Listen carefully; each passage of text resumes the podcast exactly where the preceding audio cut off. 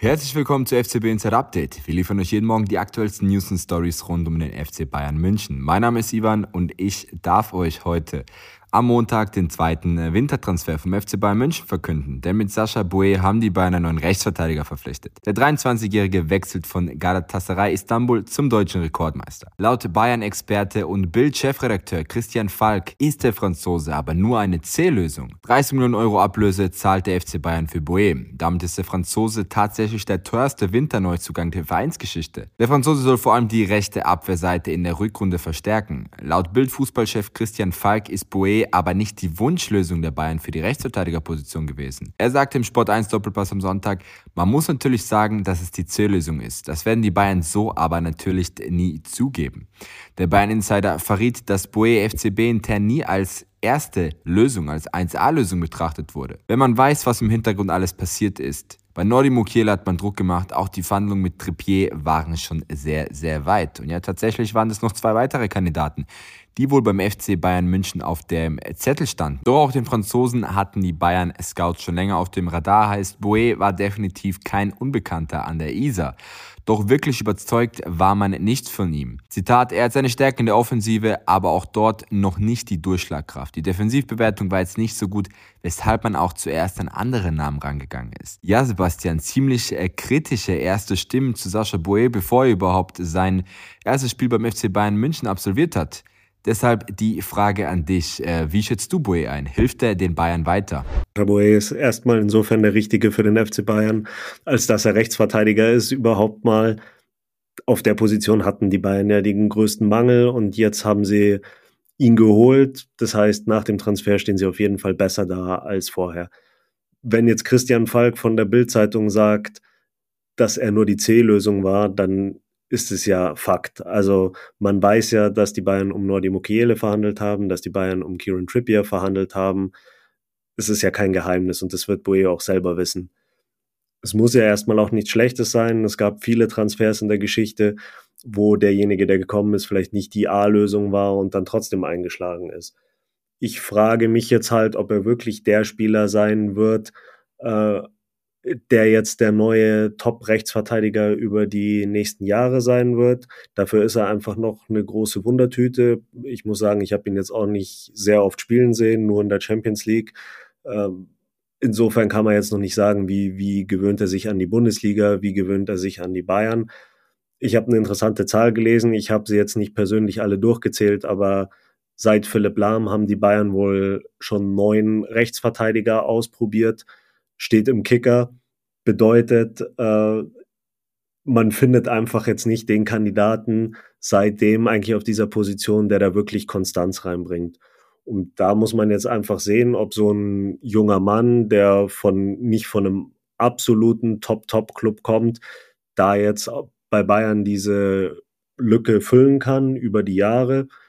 Muss aber nichts heißen, dass er jung ist und noch nicht die große Erfahrung hat. Denken wir an Alfonso Davis, der kam als sehr junger Mann und ist seitdem jetzt wirklich die Nummer eins, auch wenn es jetzt gerade nicht so läuft. Aber sowas kann auch funktionieren. Aber er muss jetzt einfach beweisen, ob er wirklich der Richtige ist in den nächsten Spielen. Er wird gleich reingeworfen werden. Er wird wahrscheinlich gleich gegen Gladbach spielen, einfach weil es keine Alternativen gibt.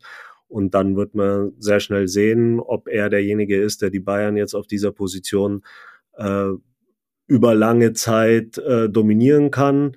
Ob er sich jetzt erstmal überhaupt durchsetzen kann gegen Masraui, wenn er kommt, oder sogar auch gegen Konrad Leimer, weil wenn der nicht den, den festen Platz im Mittelfeld haben kann, dann will er gerne wahrscheinlich auch wieder Rechtsverteidiger spielen. Und dann muss er erstmal zeigen, ob er sich gegen die beiden durchsetzen kann und dann, wie es über die nächsten Jahre aussieht. Thomas Tuchel spielt die beste Vorrunde mit dem FC Bayern München der letzten acht Jahre. Mit 44 Punkten reihen sich die Bayern aber in der Bundesliga auf Platz 2 ein, mittlerweile minus zwei Punkte auf Leverkusen. Dennoch werden die Stimmen in den Medien und zwischen den Fans immer lauter, wonach man sich vorstellen könnte, sich von Thomas Tuchel zu trennen. Ja, und Thomas Tuchel selbst gibt jetzt offen zu, dass er nach seiner Zeit beim FC Bayern München auch damit liebäugeln würde, vielleicht nochmal eine Station im Ausland zu absolvieren. Dabei erwähnte er vor allem die spanische Liga, die ihn auf jeden Fall nochmal reizen würde, die sehr interessant ist. Im Rahmen eines Fanclub-Besuchs am Sonntag in Heidenheim sagte er, Spanien hat eine außergewöhnliche Liga. Die spanischen Spieler sind von wahnsinnig viel Selbstvertrauen geprägt. Man hat das Gefühl, dass man sehr schnell mit dem Menschen spricht. Auf der anderen Seite schließt er aber eine Rückkehr in die französische Ligue 1 aus und sagt, es gibt nach Paris keinen Grund mehr nach Frankreich zu gehen. Ja, Sebastian, sehr verwirrend, obwohl natürlich Medien und Fans äh, Druck machen, stellt sich hier die Frage, warum Thomas Tuchel jetzt von Spanien spricht. Ich glaube, es ist sicher kein Zufall, dass Thomas Tuchel jetzt eine Zukunft in Spanien so lose ins Spiel bringt wenn einen Tag davor gerade Xavi sagt, dass er als Trainer vom FC Barcelona am Ende der Saison zurücktreten will. Ich denke schon, dass sich Thomas Tuchel da erstens Gedanken drüber gemacht hat, dass das natürlich ein Job für ihn wäre, der reizvoll ist. Man weiß, dass er gerade Spanisch gelernt hat zu dem Zeitpunkt, als die Bayern bei ihm angefragt haben, weil er eigentlich auf den Job bei Real Madrid spekuliert hat. Damals sah es ja so aus, als würde Carlo Ancelotti dann bald äh, brasilianischer Nationaltrainer werden. Und er wollte sich dafür eigentlich in Stellung bringen, äh, hat wirklich intensiv Spanisch gelernt.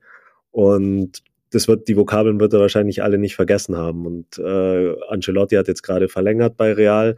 Das heißt, den Job gibt's erstmal nicht, aber bei Barca wird jetzt ein Top-Verein in Spanien Trainer suchen. Ich glaube gleichzeitig auch, dass ähm, Thomas Tuchel schon merkt, äh, wie die Stimmung ist. Und er hört natürlich auch immer wieder diese Gerüchte oder liest die Gerüchte, äh, dass die Bayern auch Interesse haben an Xabi Alonso. Das wird nicht an ihm vorbeigehen. Ich glaube schon, dass er da auch ein Signal an die Bayern-Bosse senden will.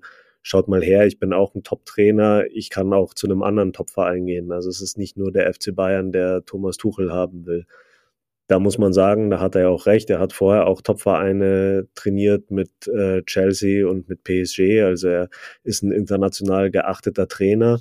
Und wenn jetzt Spanien sowieso sein Wunschziel war und jetzt wird der Job da beim FC Barcelona frei, ist es natürlich was, worüber er sich auch Gedanken macht. Ich glaube sicher, dass es nicht von irgendwoher kommt. Thomas Tuchel ist so ein äh, kontrollierter und kluger Mensch, der sagt sowas nicht einfach aus einer Bierlaune heraus, auch wenn es da wahrscheinlich viel Bier gab bei dem Fanclub-Treffen, aber er wird sich schon was dabei gedacht haben, wenn er sowas so öffentlich sagt. Das waren die aktuellsten Meldungen hier bei FCB Insight Update. Für noch mehr Bayern News und exklusive Einblicke hinter die Kulissen besucht doch gerne unsere Website oder folgt uns auf unseren Social Media Kanälen. Vielen Dank fürs Zuhören.